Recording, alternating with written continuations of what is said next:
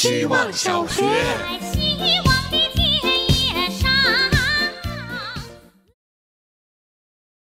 大家好，我是小狗。最近太忙了，本来今晚也想旷课的，但万一明天更忙，还交不上作业，按照校规，连续旷课三天就要自动退群了。作为希望小学教职工的一员，退群就相当于退休，所以还是写一写吧。写之前炸了个鸡翅，不想炸的，已经过十二点了，这么晚吃对身体不太好。但鸡早就腌好了，如果再过一夜，我怕鸡的身体也不太好了。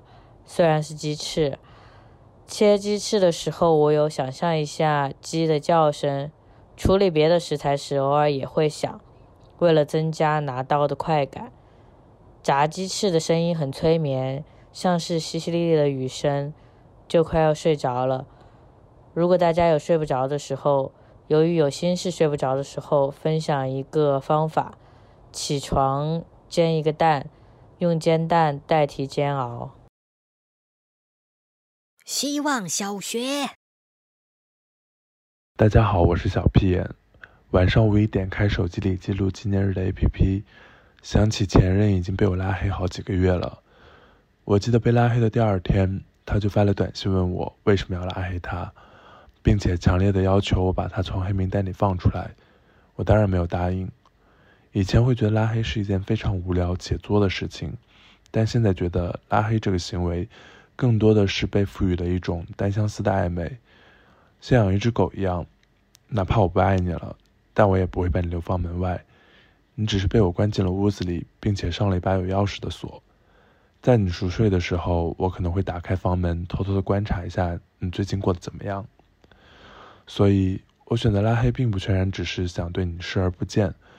而是我希望在你不知道的时候，还能够让自己体面的想念。希望小学，大家好，我是小南。天气一冷，走在大街上又多了一些邪恶的念头。每次看见路上那些刚会走路的小孩踉踉跄跄的，脑子里禁不住产生一种想要一脚把他们踢出去的幻想。一方面，他们被爸妈用一层一层的衣服包得圆滚滚的。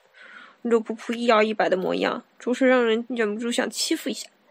一方面，他们的身高刚好的小腿，这个高度实在太合适了，脑子里憋不住的想见一下。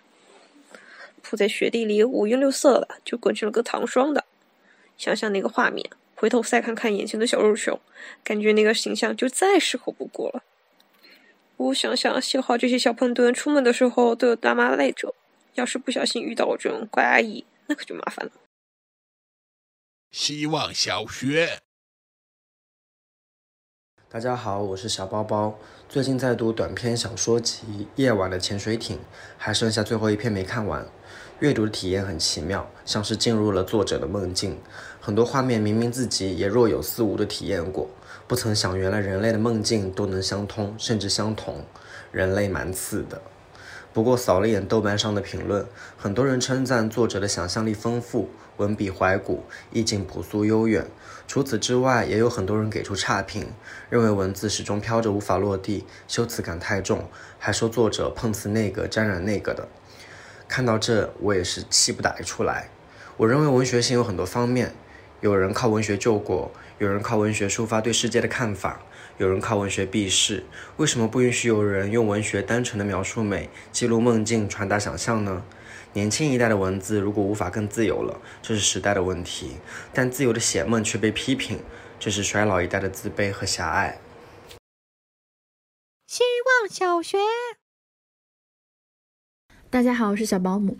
今天我想说的是，人为什么会一直口误？上午领导让我帮忙挑选小牛玩偶，结果他无数次把小牛说成小熊。其实这个毛病我也有，唱 K 的时候总是把你我唱反，你爱我变成我爱你，你伤害了我变成我伤害了你。我真的很好奇，弗洛伊德说口误是潜意识的写照，那么我唱错词可能是渴望被爱和占据亲密关系高位。那小牛和小熊又是什么？大多数口误都是心理性口误，细分有输入型、处理型、输出型。马冬梅，马冬什么梅啊？是输入型。忘词是处理型，说顺嘴说顺嘴是输出型。说到这里，我有点害怕自己是不是有病理性的潜质。长谷川加哉在百分之三十的人将来会失智，我该怎么办？这本书里说，多与相差大于十二岁的大朋友或者小朋友讲话，更容易察觉自己的变化，更好的检视自己。那么我今年二十四岁，所以希望小学有三十六岁或者是十二岁的小朋友，我们加个微信吗？